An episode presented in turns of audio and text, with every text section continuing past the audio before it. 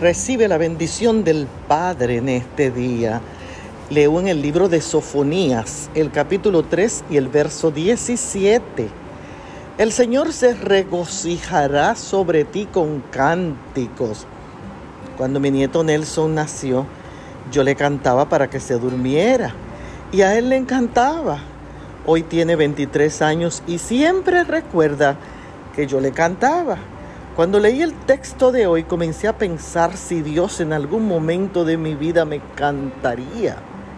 El mensaje de Sofonías a Jerusalén es que el Señor se agrada tanto de ellos que lo hace cantando. Aunque el mensaje era para Jerusalén, es probable que Él cante para mí si le obedezco y soy fiel a Él. ¿Qué cantará Dios? Yo no lo sé, la Biblia no me lo dice. Pero yo quiero pensar que Dios canta sobre mí en mis tristezas, animándome y consolándome, y canta sobre mí en mis triunfos y alegría, gozándose en ellos. Canta sobre mí porque me ama y me liberta.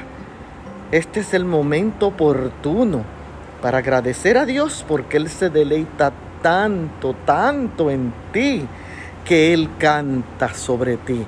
Alábalo. Bendiciones.